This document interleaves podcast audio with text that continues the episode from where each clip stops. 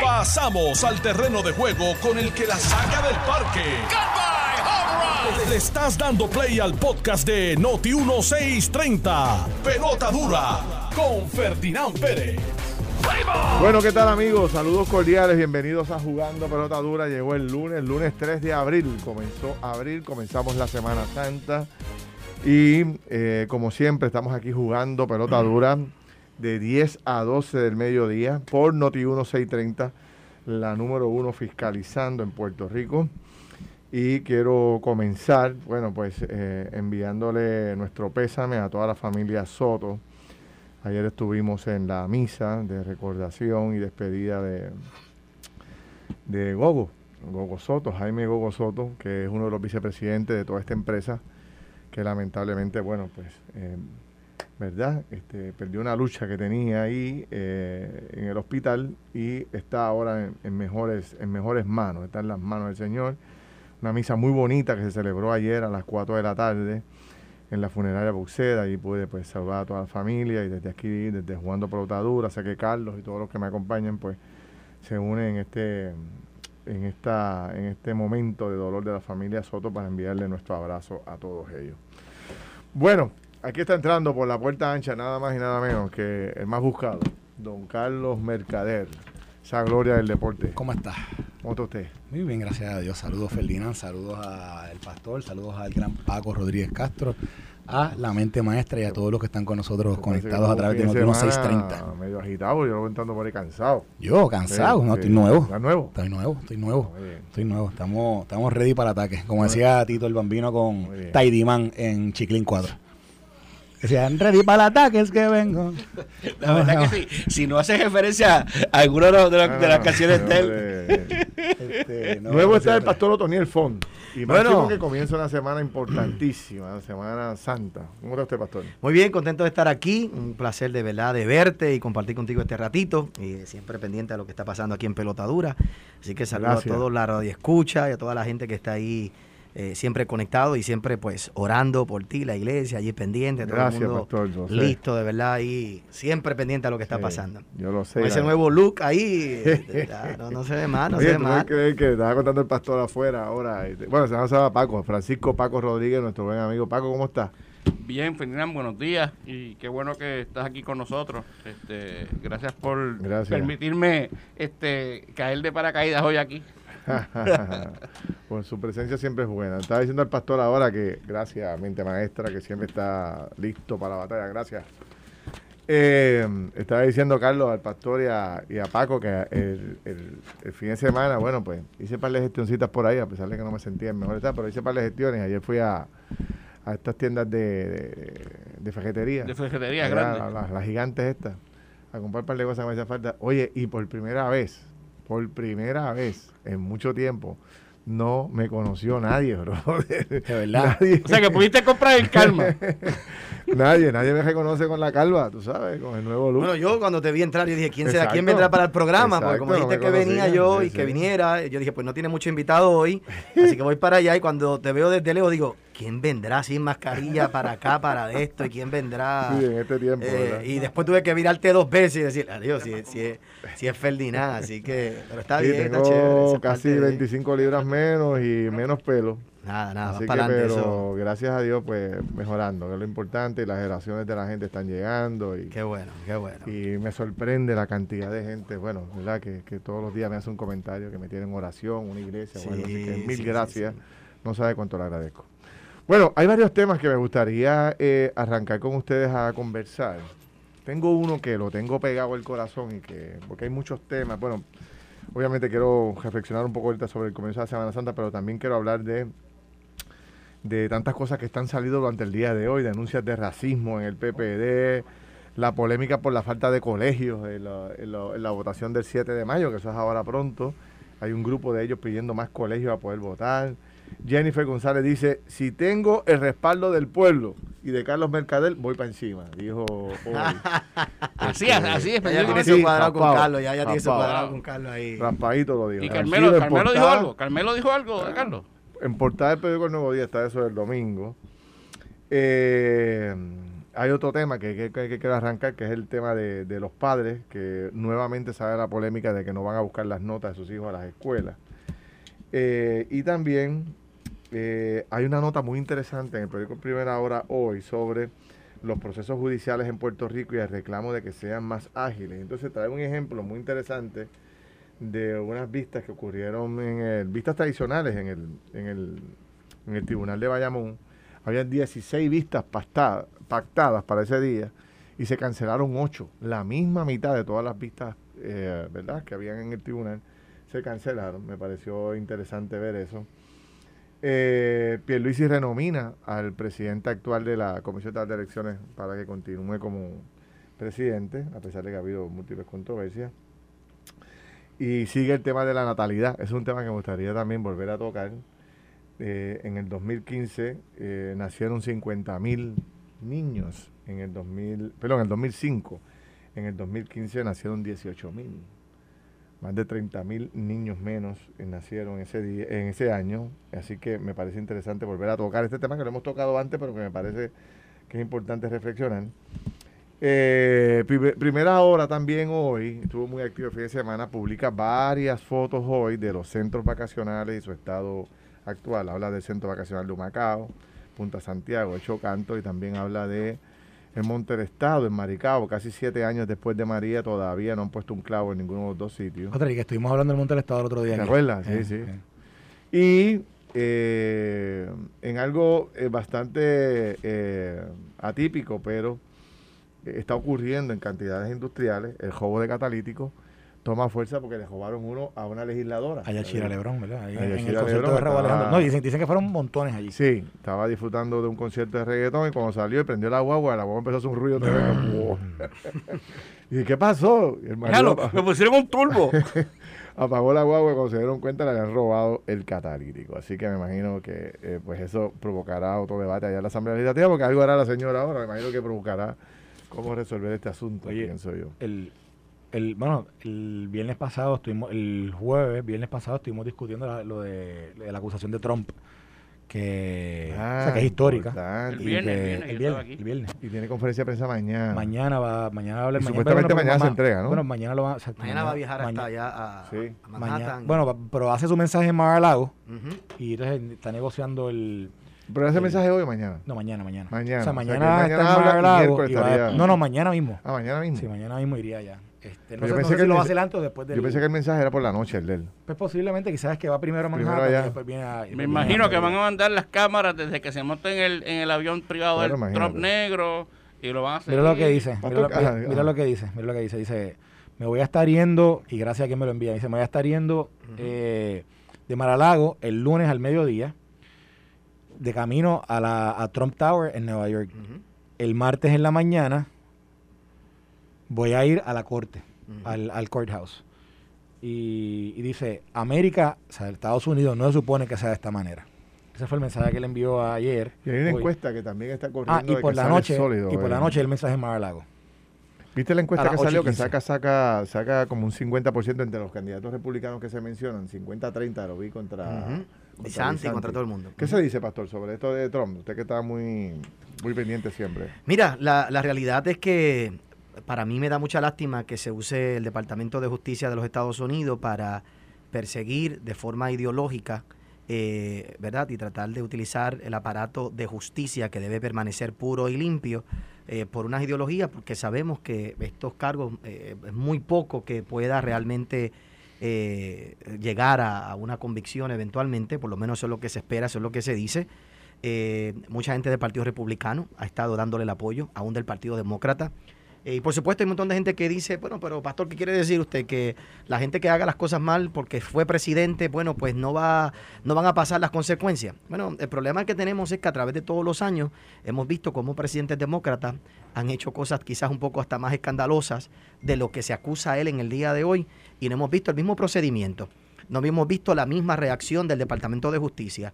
Comencemos con Bill Clinton, con el escándalo aquel que, mintió descaradamente por, al, Congreso con la, amante que tuvo y, mintió por todos lados. Desde Arkansas. Desde Arkansas. Desde Arkansas. Era, gobernador, ¿te acuerdas? Paula Jones. Paula Jones también, exactamente. Le 650 mil dólares o pico por ahí para que no... Empecemos por, por Bill Clinton, de esto desde años. Y de ahí por ahí bajemos por ahí ahora a Biden con el hijo. Bueno, bajamos con los 33 emails de, Hillary Clinton, que borró y todas las cosas. Con, el dossier, con el dossier de Rusia, que pagó la campaña para equivocadamente y, mintiendo, diciendo que Trump había hecho alianza con Rusia y era falso. Y todo había venido de dinero de la campaña de los Clinton. De ahí, de ahí por ahí en adelante, ¿verdad? Este, todo este tipo de cosas que están pasando. Eh, Biden, el hijo de Biden, que sabemos todos los, los, los, barajustes que tiene. Alguien me aclara aquí, un gran amigo me aclara que no es, es el Departamento de Justicia de, de, Nueva, eh, York, pero la realidad y que no es federal. Pero quiero aclarar que la razón por la cual ellos están tratando de jalar por los pelos esto al nivel federal porque lo van a hacer un issue de campaña. Y ya si se llega a que esto sea un issue de campaña electoral, entonces sí se mete el, Departamento de Justicia Federal. O sea que detrás de todo este asunto hay una, un aparato. Y, y, by the way, o sea, cuando tú arrestas a un presidente, o sea, bueno, tú, el tú acusarlo, que esto nunca había pasado, ¿verdad? Pero obviamente tiene una ramificación a nivel federal porque envuelve el servicio secreto, envuelve el Departamento de Seguridad Nacional, envuelve el Departamento de Justicia Federal.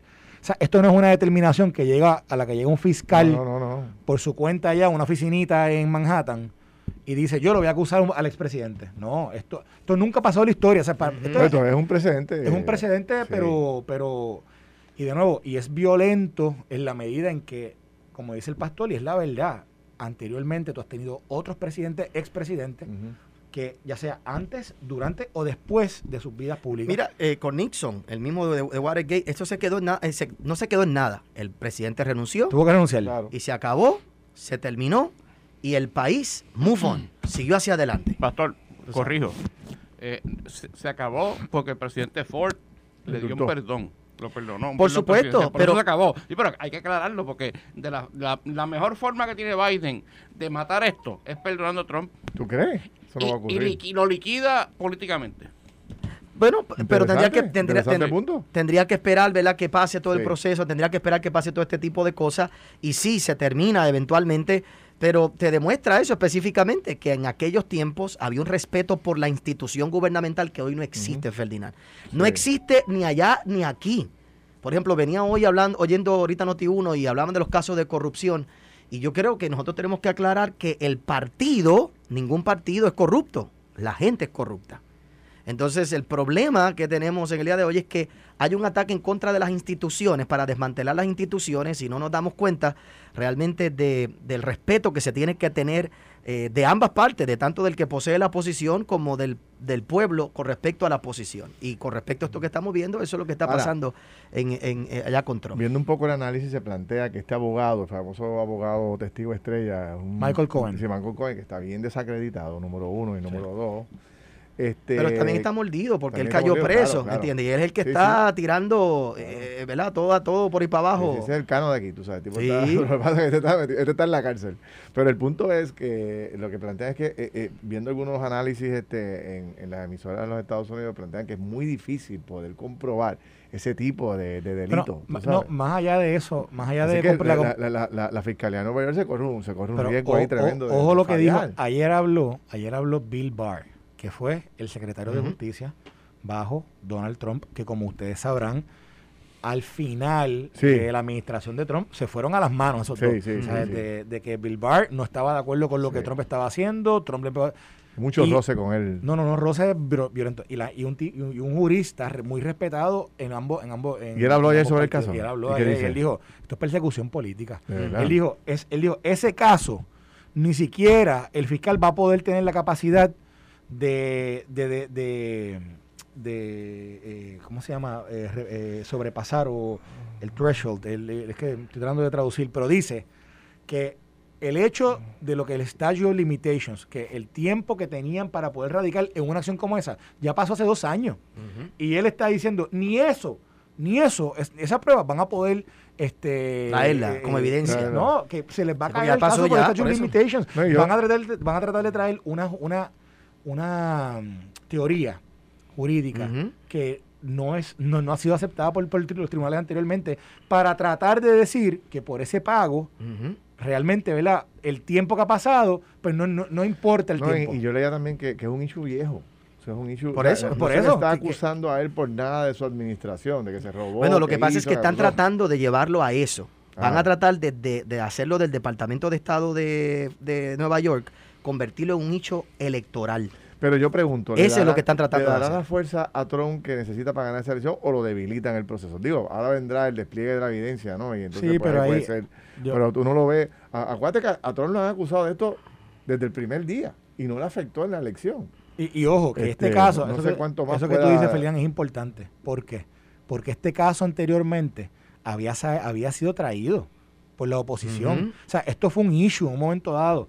Eh, fue, fue un issue al justo en el momento de la campaña y fue un issue posterior. y, la verdad del caso es que en ambas ocasiones, cuando había sido traído anteriormente, no se crean que no fue investigado, fue investigado. Recuerden que dicen que ese pago se dio en beneficio de su campaña. Por eso, ¿quién lo investiga inicialmente? la, Comisión Federal de Elecciones. Es esa comisión la que una vez investiga, determina que no va a radicar nada porque entiende que no hay delito, que no hay violación de ley. Y entonces también pasa por el crisol federal. Se investiga para ver si el pago a través de la compañía fue un pago ilegal, fue un pago y se investiga y dijeron, no, aquí no hay delito, no lo vamos a procesar. Así que pasó el crisol de, dos ramas investigativas donde, que, tú dirías que son las que tienen realmente jurisdicción sobre lo que se alega y determinaron que no. Más, sin embargo, el fiscal Bragg, que es el de, el de Manhattan, determina que esto lo va a radicar bajo el, bajo el Estado y honestamente lo hace, como tú dijiste, con un testigo que es Michael Cohen, que, que, yo te he dicho, yo, yo lo conocí en el tiempo que estábamos allá en, Washington, lo conocí como dos o tres veces. Eh, y el tipo, o sea, que tiene una credibilidad que está en negativo cero. Eh, ¿Por qué? Porque fue acusado anteriormente, tuvo que declararse culpable, ya venía con, una, había, su amistad con Donald Trump se había, había roto en el proceso. Incluso tenía hasta un podcast que comenzó a hacer antes de que fuera arrestado y todo el proceso, que era solamente en contra de Donald Trump. Así que tiene elementos de más para, para determinarse o para poder decir que está, tiene animosidad contra Donald Trump. Que eso es otro elemento con el cual la fiscalía tendría que bregar para que cuando lo siente, porque tendría que sentarlo en un proceso judicial a él como testigo principal, porque es él quien hace el pago, tendría que sentarlo a él y obviamente la defensa pues trataría de destruirlo, porque tiene, tiene, para destruirlo. Una cosa importante de esto, este, Ferdinand, que lo dimos, lo dimos el viernes ahí con Paco y con Chile, pero la gente se preguntaba si era posible que él como quiera aspirara. Y la verdad es que sí, es posible. Puede aspirar eh, porque el, el, ordenamiento no le impide que porque esté acusado de delito, eh, de, un delito criminal, eh, y en este caso, ¿verdad? En el Estado de Nueva York, no le impide que, que mantenga su aspiración.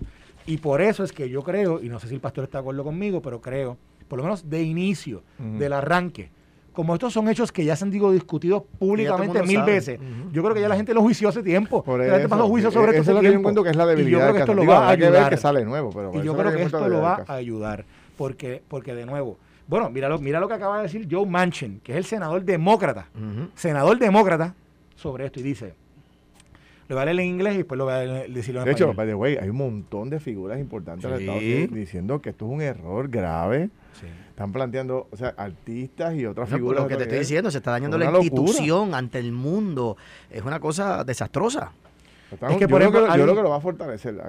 todo depende de lo que le traiga la evidencia, ¿verdad? es que no va a haber evidencia nueva, no va a haber evidencia nueva. Todos saben que no va a haber evidencia nueva. Está público, está Pero es que tiene que haberla porque si no, no, no la hay, no la hay. No te va a ¿Cómo Nueva York se va a meter? O sea, porque esto es este nivel, ideológico y esto es algo de una persecución política y es vez de usar el aparato estatal y tratar de usar el aparato federal eventualmente para perseguir a alguien que, realmente, mira... Recuerden que habían querido traer a Trump aquí. O sea, ellos han tratado por mucho tiempo, miles de investigaciones, tenerlo, agarrarlo. Pues está, eh, y el fiscal, imagínate, se va a dar 20 golpes en el pecho con esto. Pero mira lo que dice este Manchin. Dice, no one's above the law but no one should be targeted by the law, especially through the political process. Dice, nadie está por encima de la ley, pero a nadie se le puede, eh, se le puede enfocar O, atacar por la ley. Máxime si es a través del, del, proceso político. O sea que básicamente John Manchin, demócrata, está diciendo, esto es un proceso político y a, través del proceso político están encausándolo equivocadamente. ¿Y tú crees, para terminar este tema, tú crees que lo va a fortalecer? Yo creo que sí. Yo creo que lo va a fortalecer y más una persona como él que es tan terca. esto le va a dar fuerza. Esto ahí, le va, es, ahí es que él es bueno. Ahí es que él es bueno. Cuando esto se levante por ahí para abajo, esto es otra victoria para él. Así sí, porque entonces se monta en el tema de la persecución política que no lo quieren por aquello y ahí engancha otra vez. Yo creo que sí, y va a ser sus issues los issues más reales, porque acuérdate que no es tan solo la figura de Donald Trump, es los issues que él representa, que entonces le va a mostrar al mundo, ustedes por lo que yo creo es que me están persiguiendo, por las cosas ideológicas que yo tengo son las que me están persiguiendo, y, y ¿sabes lo que va a levantar? Va a levantar a personas conservadoras que van a decir, a mí así me van a perseguir por mi ideología, esto hay que detenerlo. Y eso es lo que va a pasar. tú, sabes, lo más irónico de este caso, ¿verdad?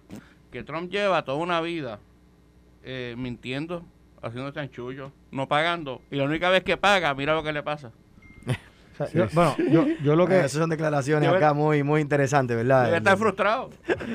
pues otra cosa, asumimos tantas cosas de, todo el mundo y no... Pero, voy a decir algo también de, lo que, de lo que esto representa para los Estados Unidos. Y esto quien, quien, quien ha estudiado la historia sabe que, que esto que voy a decir es cierto. Ha habido en múltiples instancias a través de los 200 y pico, casi 300 años de, ese país, eh, de, su, creación, su, estructura, su, operación, su manejo, ha habido señalamientos serios sobre expresidentes anteriormente. No solamente el caso de Nixon, anterior a eso, ha habido otros casos aún mucho más serios. Y el sistema siempre buscó protegerse contra sí mismo, siempre buscó, incluso yo te voy a dar un ejemplo, por ejemplo. porque el presidente es parte de la institución, es la, institución. la institución, o sea, La, presidencia es parte de esa institución.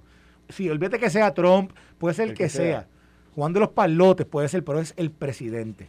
Y, así como, por ejemplo, la misma institución se protegió en enero 6 cuando supuestamente querían derrocar el gobierno en el Congreso y whatever, lo que quisieron hacer en aquel momento. Y el mismo, el mismo pardo se protege contra sí mismo y, el mismo eh, servicio secreto evita que el presidente vaya allí, evitan que pasen ciertas cosas, evitan que, que haya una haya un, ¿verdad? un, derrocamiento o, un, intento de derrocamiento. Asimismo, el, el, sistema se protege en casos como estos. ¿Por qué? Porque le diste un golpe a la institución y la preocupación de mucha gente, de muchos analistas, etcétera, es que una vez tú abres la puerta con esto, entonces comienza otro juego nuevo en los Estados Unidos donde, como decía ahorita el pastor, hay, hay tantos señalamientos hacia el otro lado también. Y entonces, cuando cambie el, el, el momento político, ¿qué va a pasar? Va también la gente a atacar eso. Va también ahora, se va a ir detrás de, por ejemplo, como decía el pastor, de Hunter Biden. O se va a ir detrás del mismo Biden, posiblemente, porque eh, Biden estaba implicado en los emails que, donde hablan de, su, de, con su hijo. De todo, de todo. así que, así que aquí hay una, aquí esto es bien serio. Más allá, que la gente se quite la, el, ¿verdad? El, la gringola de Trump, la gringola, si, lo odian, lo quieren, lo que sea, no importa. Lo que representa esta acusación para el sistema es, es serio, serio, serio, y a futuro cambió el juego para siempre. Definitivamente, así que... Pero nada, hay que seguir con... Hay que seguir. Mira, yo quería, eh, nos quedan pocos minutos para ir a la pausa, pero quiero introducir este tema para regresar con él. Y es esta polémica que salió a relucir esta semana pasada, cuando primero sale este director de escuela, sale primero una maestra de escuela, publicando la lista de, y dice aquí, programa de educación especial, hoja de asistencia, informe de notas y progreso académico, 30 semanas, ¿verdad? Entonces, ella publica los nombres de los padres que fueron a buscar, perdón, perdón, perdón, publica la hoja donde se pone los nombres de los que fueron a buscar las notas. Y aquí está la hoja. La hoja está vacía completamente. No fue nadie a buscar las notas de, sus hijos. Entonces ella plantea, ella dice hoy, la maestra se llama Milly Reyes, dice, eh, dice ella, escribiría muchísimo, pero me reservaré todo lo que quiero expresar, excepto que esta es la lista de asistencia de los padres a mi salón hoy en la entrega de notas e informes de progreso. En mayo estarán peleando, dice ella. En mayo estarán señalándonos a los maestros que no le dimos un break a los muchachos y que no hicimos lo que nos toca. En mayo gritarán de rabia porque muchos de los estudiantes pasan con raspa con laude o sencillamente no pasan de grado. Padres que no saben lo que pasa a sus hijos, que no saben todo lo que queremos decirle. Padres, padres que 19 de ellos no sé quiénes son, jamás los he conocido y hablado con ellos. Estoy segura que si yo hubiese estado regalando boletos para un concierto, o si lo hubiese quitado a los estudiantes el iPhone, eh, último modelo, ellos hubieran estado tempranito en el salón para recuperar el iPhone o para buscar los boletos para, la, para el concierto. Eh, a los padres que no, los, que no conozco y que aún no he tenido el honor de conocer, les digo que no te quejes de los maestros de tus hijos cuando tú no das ni un paso de responsabilidad hacia tus hijos. Yo no sé ustedes, pero yo estoy 150% a favor de lo que publica ella. Y en adición a eso, sale a relucir la foto de este director de escuela que se, se, para en la entrada de la escuela con un cartelón dice, y le dice a los estudiantes, Trujillo Alto, le dice a los estudiantes, yo al principio cuando fui a la foto no lo entendía, después que me puse a darle cabeza y a entender exactamente lo que plantea el director, dice, necesito que entres al salón de clase para que subas tus notas. Aquí está la foto de él con, la, el cartelón amarillo, que yo creo que todo el mundo la vio, ¿no? dice él, eh, te quiero ayudar, te quiero ayudar, pero tienes que eh, poner de tu parte. Si te cojo cortando clases, te suspendo dos días.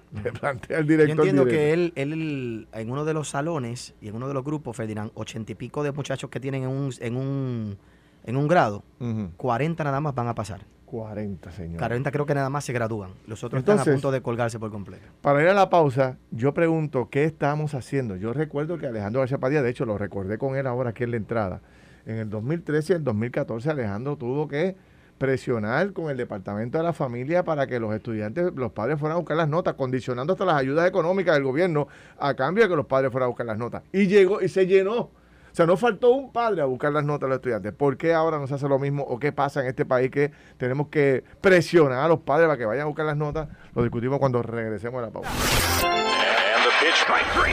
Estás escuchando el podcast de Pelota Dura, en Noti1 con Ferdinand Pérez. Bueno, regresamos aquí a Jugando Pelota Dura.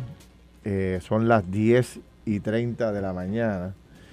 Eh, yo soy Ferdinand Pérez, aquí está Carlos Mercader, Pastor Tony Font, Francisco Paco Jodí, casa llena, hoy lunes 3 de abril, comenzando Semana Santa. Dejé un tema ahí sobre tintero, pero quiero ir rápido, tengo otros temas ahí que quiero desarrollar, pero este tema que no es nuevo, pero que indigna, molesta, de que eh, todos los cuatrenios estamos atravesando por este problema donde los padres, eh, por alguna razón, no van a buscar las notas de sus hijos y entonces tiene que el Estado empezar a buscar mecanismos para que la gente, para que los padres cumplan con su responsabilidad. O sea, eh, no buscar las notas de sus hijos a la escuela podrá ser, podrá haber algo más irresponsable que eso. Hablar con el padre, con el maestro de la escuela y decir, bueno, ¿cómo va mi este, hijo? ¿Cómo va mi hijo? Porque sacó C, porque sacó D. Este, de hecho, Alejandro García Padilla, que, que lo, lo toqué base con él hace un instante cuando salió del programa, o sea, eh, eh, en estas visitas uno con los, con los estudiantes y los padres, en el salón de clase uno descubre cosas como hasta los problemas de visión. Me decía él que cuando fue al salón de clase la maestra le decía, tienes que llevarlo a, coger un examen de la vista porque cuando lo siento a la parte de atrás no participa. Cuando lo siento al frente, entonces está mucho más activo participando. Eso me pasó a mí en segundo grado. A mí me pasó con mi hijo también pequeño, Gabriel, lo poníamos a la parte de atrás y como que, y el maestro me decía que tenerlo al frente, le pusimos, tuvimos que ponerle espejuelo. O sea, detallitos como ese se descubre en un proceso de visita. Conoces este, si está sufriendo de bullying, si tiene algún problema durante el día, de aislamiento, lo que sea, está deprimido. Todas esas cosas el maestro las sabe. La pregunta que nos hacemos nosotros es por qué nuestra sociedad ha ido cambiando tan dramáticamente y perdiendo una responsabilidad tan básica. Eso es lo uno al otro problema que plantean hoy los periódicos, que yo también le vengo dando como a pandereta durante el último tiempo, el tema de la, de la migración y el tema de la natalidad. O sea que cada día, eh, ayer eh, Guapa Televisión hizo un reportaje muy interesante sobre, se fue a las playas a preguntarle a los muchachos por qué, sobre todo a las jóvenes, por qué no quieren tener familia, por qué no quieren tener hijos. Y todos planteaban inmediatamente, can, le caen arriba al gobierno, la calidad de vida, los pobres salarios, el problema de la educación, la corrupción en el gobierno, le cayeron arriba a los políticos y por ahí para abajo. Este, pero yo no sé, o sea, esto... Nada de responsabilidad de ellos, simplemente por los demás. Nada de que yo me quiero hacer responsable, sino nada de que yo quiero una mejor vida, nada de que, o sea, la realidad, esos son, son unos embusteros. Esos jóvenes son unos embusteros, Ferdinand. ¿Por qué? La realidad es que los jóvenes no quieren tener hijos hoy porque ellos viven para ellos. Ellos viven para ellos, ellos viven para ellos tener un mejor carro, una mejor casa, para viajar. Ellos ven los niños como un impedimento para su sueño y para su vida. Pero antes teníamos esas mismas aspiraciones y no teníamos problema con los niños. Pero la familia se valoraba diferente. Y la definición de familia ha cambiado tanto por todas las ideologías Ferdinand, que es desastroso lo que vemos en el día de hoy. Y si tú no le das el valor a la familia, si tú lo que promueves es el aborto, si tú lo que promueves es el vacilón, si tú lo que promueves es la marihuana, si tú lo que promueves son los conciertos, si tú lo que promueves es los influencers diciendo todo el mundo lo puede hacer, date una buena vida y vive en el mejor carro, vive en la... Dígame, vamos a ser honestos, Ferdinand, tú tienes dos hijos, tienes tres hijos. ¿Cuánto tú has tenido que sacrificar para tener tus tres hijos? Para criarlo, para cuidarlo, el tiempo, dedicación. Hay sueños que tú has dejado, hay cosas que tú has dejado a un lado por tener tu familia. Lo que pasa es que en el tiempo que vivimos en el día de hoy, hay gente que dice, esto es demasiado problema. Yo tengo cuatro hijas y cuesta tener hijas y hijos y desarrollarlos, pero para mí la institución de la familia era demasiado tan importante que hay un montón de cosas que se tienen que sacrificar y dejar a un lado y la juventud hoy no piensa de esa manera. Tú sabes que la, la, Asociación de Psicología está diciendo que un adolescente es hasta los 27 años. Hoy la Asociación de Psicología quiere mover la edad de adolescencia hasta 27, años. 27 es un viejo. No, no, pero para la, porque el tiempo que vivimos hoy, esa es la mentalidad. No quiero hacer nada, no me quiero mover, estoy esperando. Eh, tú sabes, por eso que tú te ves tantos jóvenes que tienen un bachillerato en electiva, porque van a la universidad a coger electiva, porque mientras están allá adentro, a ver qué ellos van a hacer con su vida es un problema social que tenemos. yo concurro con el pastor. hay una falta de, hay una falta de sentido de responsabilidad enorme eh, en esa generación. Eh, lo vemos en el sector laboral. yo tengo miles de montones de clientes con problemas gigantescos este, de, de, de, falta de personal, de gente que trabaja un día y no vuelve, de que se entrevistan, le dan un uniforme, le dan las cosas, no vuelven. Eh, o sea, un problema serio. Sí, sí, que duran un día, dos, este, una semana. O gente que le dice, mira, yo te puedo notificar cuando tengo deseos de trabajar el día antes. Imagínate. Que nos den nosotros, como cuando nosotros empezamos todos, empezamos de cero. Nos den una oportunidad de trabajo que tú vengas con ese, con ese brinco, te votan. Claro. O sea, que, que por eso lo, lo, que el pastor dice muy, muy, eh, muy bien, de que no quieren asumir la responsabilidad de, tener hijos. Se, se, ven los números, mira. Hay ahora mismo 30% más mortalidad en Puerto Rico que natalidad. A ese ritmo, en 10 años, no tenemos isla. y esto es lo mismo que está pasando en España. España también está a punto de desaparecer los españoles. Esto está pasando en diferentes países. Y estos jóvenes, Ferdinand, se mudan de Puerto Rico supuestamente para tener una mejor vida y allá tampoco tienen hijos, porque es una mentalidad. Por eso. Es una mentalidad que tenemos que cambiar. Pero vamos, ¿cuál de los dos temas vamos a hablar? ¿De la escuela o el de la.? No, no, pero quiero, quiero ver cómo lo podemos entrelazar, porque me parece que los dos son interesantes. Por un lado está el padre joven, padre cuarentón, cincuentón, que tiene los nenes en las escuelas, más o menos ese promedio, 35 o 50 años, vamos a poner esa edad, tienen los nenes en la escuela. Y si es cincuentón, pienso yo que no tiene ese daño, no tiene ese cambio eh, todavía de mentalidad de los que tienen los padres jóvenes hoy, de que quizás pues son menos eh, responsables, este, o sea, eh, le dan menos seguimiento a los casos de los hijos. Pero ¿por qué un padre hoy o sea, ¿por qué la sociedad, por qué el Estado tiene que obligar al padre a ir a buscar las notas? Porque el Estado ha hecho a los padres dependientes del Estado. Tan sencillo como eso. Te doy todo de gratis, te doy la escuela de gratis, te doy la comida de gratis, te doy también para... Y si no buscas las notas no te pasa nada. Doy, te, doy, te doy tus cupones, te doy todo. Y el Estado, ¿qué, ¿qué ha hecho la sociedad? La sociedad le entregó la educación al Estado. Le entregamos los hijos al Estado. Entonces eso es lo que tenemos. Un país totalmente dependiente poco responsable, criando hijos poco responsables. Y esa es la, pero esas son las ideologías, Ferdinand. Esos son los pensamientos políticos que hemos creado a través de los tiempos. Pero, también ahí, ahí hay un tema de, una responsabilidad. Hay, un tema de una responsabilidad eh, natural de un padre o una madre de, estar, ¿verdad? Dándole seguimiento a, en el tema de... Por supuesto, pero es que esa mentalidad no hay por todo lo que se ha creado. A mí, a mí, por ejemplo, en la escuela de mi nena, cuando yo voy, yo he ido ya este año, yo creo, como en tres ocasiones, con cuatro, solamente para irme con maestros, para hablarle del desempeño de mi hija, y hablar, y es una responsabilidad, o sea, yo le pido la reunión o se la pide su mamá. Ay, pero tú dependes del gobierno.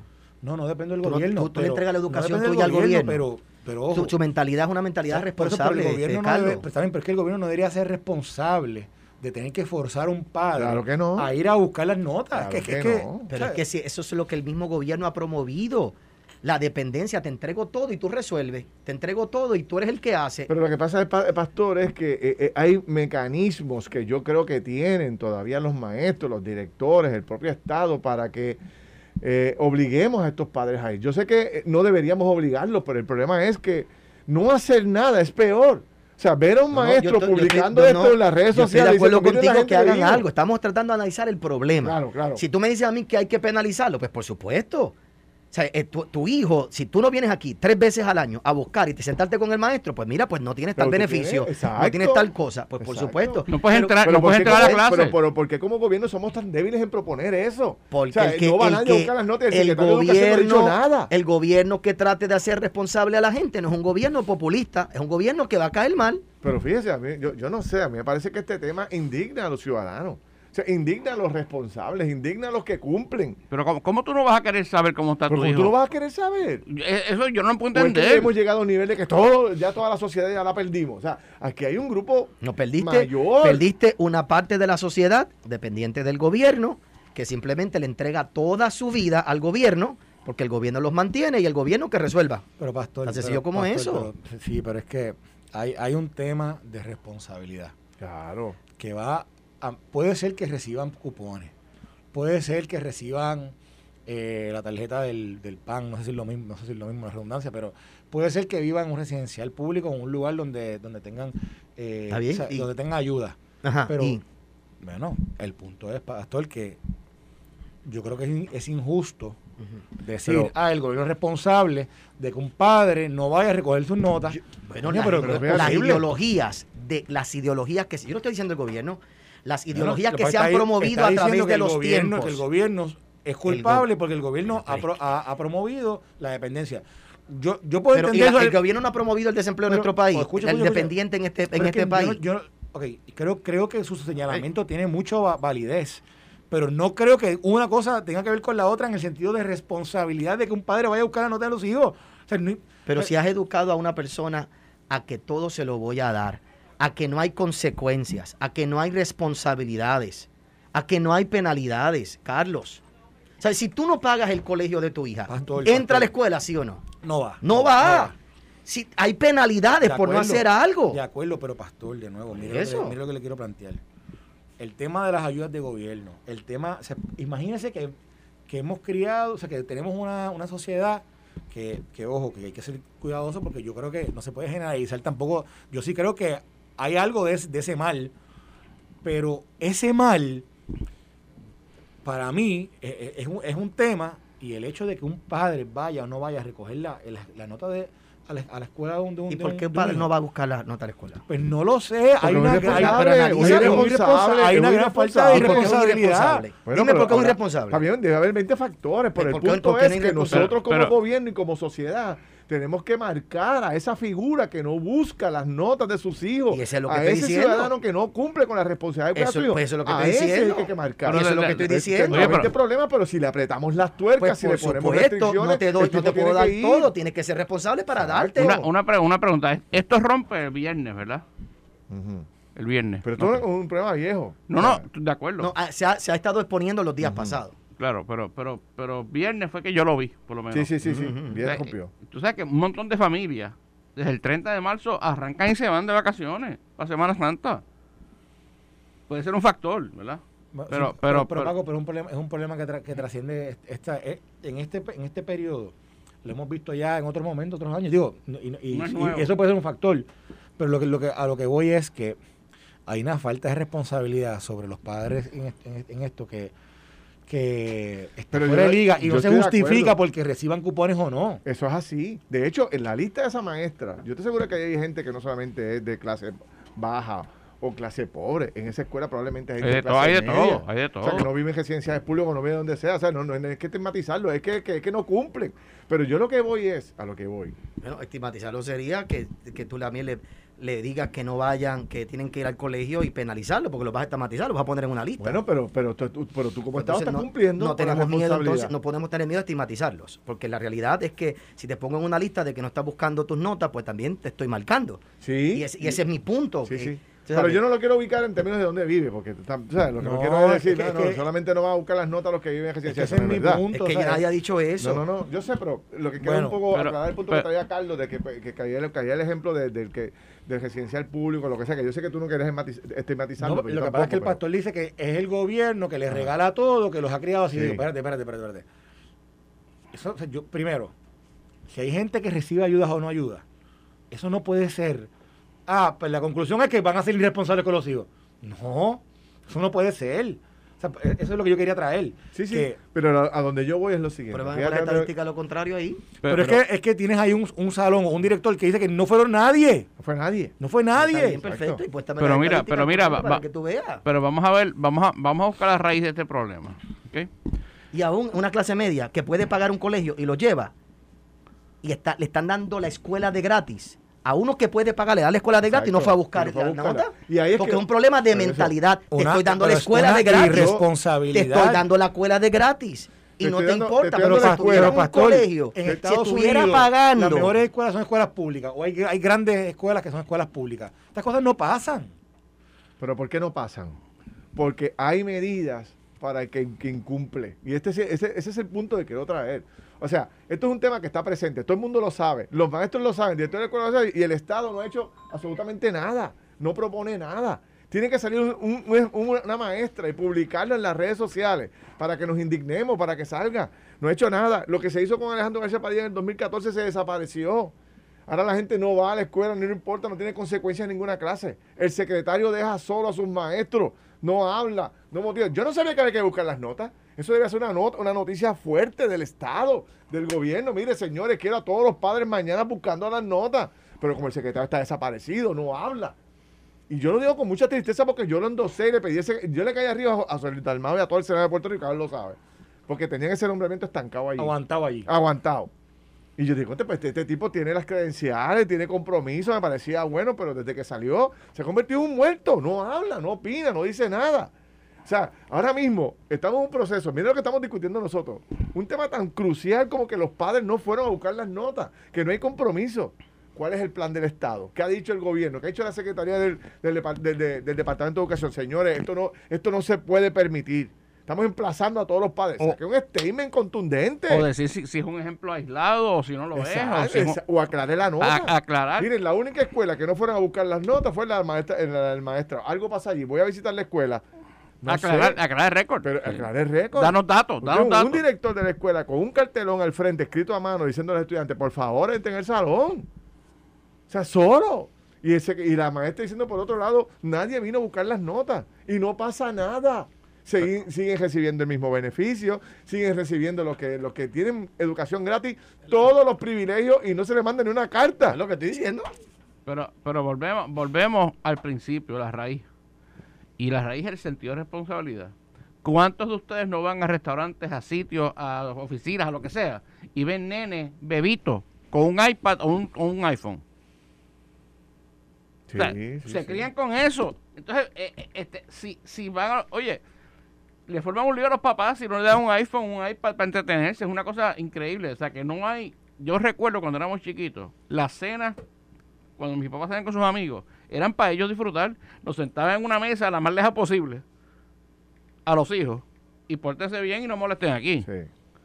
Y, de, y, y, esto ha cambiado al punto que ahora la cena eso para los nenes lo, se entretienen con el iPad y el iPhone, si no lo tienen es un lío. Y de nuevo, eso, eso demuestra que el sentido de responsabilidad... ¿Por qué un niño tiene que ir a estudiar a la, a la escuela? ¿Quién le promueve en este país si lo que aún la sociedad y los influencers le dice que tú no tienes que tener educación formal para hacer dinero. Que siendo un cantante, que siendo un influencer, sin tener algún tipo de, título, vas a tener grandes resultados. ¿Sabe? ¿Quién promueve aquí realmente la educación? ¿Quién promueve aquí realmente la, eh, educación estructurada? La sociedad completa ha cambiado y las influencias ideológicas de todo tipo, incluyendo políticas, incluyendo de influencers, han creado un mundo de irresponsabilidad, Ferdinand. Es que, yo, yo sé. Es que no te toca a ti, ¿sabes por qué tú no lo entiendes? Porque tú no fuiste criado así, Ferdinand. Porque usted no fue criado así, yo tampoco fui criado así, mi casa, mi familia somos grandes, somos una familia grande de cuatro, yo vi a mi papá trabajar, a mí, yo, yo fui a escuela pública hasta octavo grado, yo tenía que coger una guagua pública. Y yo hasta cuarto año, yo fui y, y yo después, después cuando mi papá pudieron, me movieron a un colegio pero a mí se sentaban conmigo a estudiar, a estar pendiente. Nos criaron diferente. A fuerza cocotazo, a fuerza cocotazo. A fuerza de palo. Ayer mismo yo lo decía en la iglesia. Mi papá era igual. O sea, mi, papá se sentaba y ahí había disciplina. Pero ¿qué pasa? La sociedad cambió por un sinnúmero de factores sociales, que es lo que yo he querido traer. A mí me daba terror cuando llegaba mi papá al salón. Ah, mira, en aquellos tiempos se, le, daba un orgullo, en aquellos tiempos se le daba un orgullo a la escuela, esta es mi escuela y yo la quiero y la los papás iban a limpiar la escuela, los papás iban a pintar la escuela. los papás iban a las 9 de la noche, el gobierno hacía una una advertencia y decía, "¿Dónde están tus hijos?" Yo recuerdo ver esos anuncios, yo no soy tan viejo. ¿Dónde están tus hijos? ¿Dónde se encuentran tus hijos en el día de hoy? El gobierno promovía la familia. Los influencers en estos tiempos y un sinnúmero de personas que te dicen, hoy tú no necesitas un título para tú poder prosperar y tener dinero. Pues entonces tenemos una sociedad en el día de hoy que lamentablemente es dependiente y tiene unos sueños de un montón de cosas. Y aquí no estoy estigmatizando a uno que vive en el caserío o no. Ahí probablemente en las escuelas hay gente que puede pagar, pero no les importa porque le dan de gratis la escuela. Y tú puedes tener a alguien que es de media clase, pero tiene una escuelita al frente que es bastante buena y como se la dan de gratis. Ahora, ¿tú te crees que haría eso si pagara por la escuela en el colegio? No, porque hay un pago, hay algo que hay que hacer. Entonces, ese es mi punto. Y si el gobierno, yo soy de los que creo, hay que ayudar a la gente, hay que dar, pero a lo responsable. Aquí mismo se ha hablado. ¿Por qué yo voy a penalizar a una persona que depende hoy de los cupones si consigue un trabajo? Mira, vamos a darle todavía un tiempo para que trabaje. Vamos, te doy una ayuda y trabaja, pero si llegas a un estándar, entonces yo soy de los que, por eso es que yo digo, si el gobierno promueve y en los influencers y nuestra sociedad desacredita los estudios, desacredita los bachilleratos, desacredita el high school, te resuelvo en el último momento, te hago dependiente de todo. Pero si todo eso sabemos que está ocurriendo, la pregunta que yo me hago es, ¿qué hacemos? O sea, dejamos que esto siga cuesta abajo. Tenemos que tener líderes sólidos. O sea, tenemos que buscar líderes que tengan pantalones, que, tengan el liderato y que promuevan las no cosas solo, No están solo en penalidades. Hoy hay que hacer penalidades, pero necesitamos gente que promueva la familia, que promueva los valores, que promueva no el vacilón, que promueva el trabajo, que promueva realmente, que se sentive. Pero en un país donde damos días libres, 24 horas al día, dime si esto, estos días, esto es días, día libre, día libre, día libre, día libre, día libre. Te regalo tanto dinero por aquí, te doy tal ayuda por allá, te doy tanto, vete de vacaciones, entra, sale, concierto. Este es el país de los benditos conciertos. Aquí, y por causa de que alguien se robó unos catalizadores en un concierto, ahora los legisladores van a hacer algo. Contra este país tiene un problema social, mental, que no, y, hasta que la sociedad no entienda, cambiamos la definición de familia, quitamos la responsabilidad de los padres a los hijos con tantas cosas a nuestro alrededor. Mira, Felina, esta es mi queja con los papás de la iglesia. Esta es, mi queja con, esta, es mi queja con los papás de la iglesia. ¿Y en la iglesia, pastor, le pasa lo mismo? Mira, en la iglesia no tendrían toda esa mentalidad, pero una de mis quejas es que yo te doy una escuela dominical a los niños sea, que los niños están en un salón, gastamos más dinero en un salón para los niños y el papá después, cuando, sale del culto, no le pregunta al niño qué te, qué te enseñaron, qué aprendiste, yo tengo que obligar y decirle todo el tiempo a los papás, oye, siéntate con la pues, libreta de tu pues, hijo. Pues, ve que no es un problema, no es un problema solamente, ¿verdad? que se da en escuela pública, usted mismo lo está viviendo. Por supuesto, yo lo estoy diciendo. Bueno, bueno, no, espérate, espérate, espérate, vamos a hacer en la escuela, en la escuela, en la escuela, es que no, es que te estás llevando por una tangente. Yo no estoy estigmatizando aquí a nadie. Pastor, lo que le quiero decir es que no es hay un tema social que va más allá del gobierno, ese es mi punto. O sea, usted por supuesto, que es más, amplio, es más amplio, es más amplio, es un tema amplio. Pero al Estado. Por eso, pero lo que yo planteo es, hay que, hay que buscar la forma de que como gobierno, como país, o sea, Y fíjate, llevemos él, un mensaje él me dice que lo estoy suscribiendo al Estado y aquí están pidiendo al Estado que no, haga yo, yo pues, todo lo contrario. no, yo, yo estoy pidiendo, yo soy el que estoy pidiendo Hay una que salga una voz que hable a favor de, de la sociedad. Pero uno, nadie ha promovido esa responsabilidad nadie, en este país. pero en eso hay, está bien, y, y estoy de acuerdo, y hay responsabilidad Pues, de todos los frentes en Puerto Rico, no solamente, ¿sabes? O sea, ¿a quién le importa? No importa defender al gobierno, porque mire, yo lo que pasa es que no quiero plantear que no se puede generalizar y decir, ah, el, el- el- ah, el problema de que los padres no buscan las notas, ah, también del gobierno. No, no, está bien. Coño, Ok, pero- ta- vamos a aclarar ese punto. vamos a aclarar ese punto. que Yo lo que planteo es, ok, pero, pero Carlos, yo sé que es un problema personal, un problema que de, de, de valores, de individual. responsabilidades. Pero también el Estado tiene que ponerle su parte y exigir y apretar.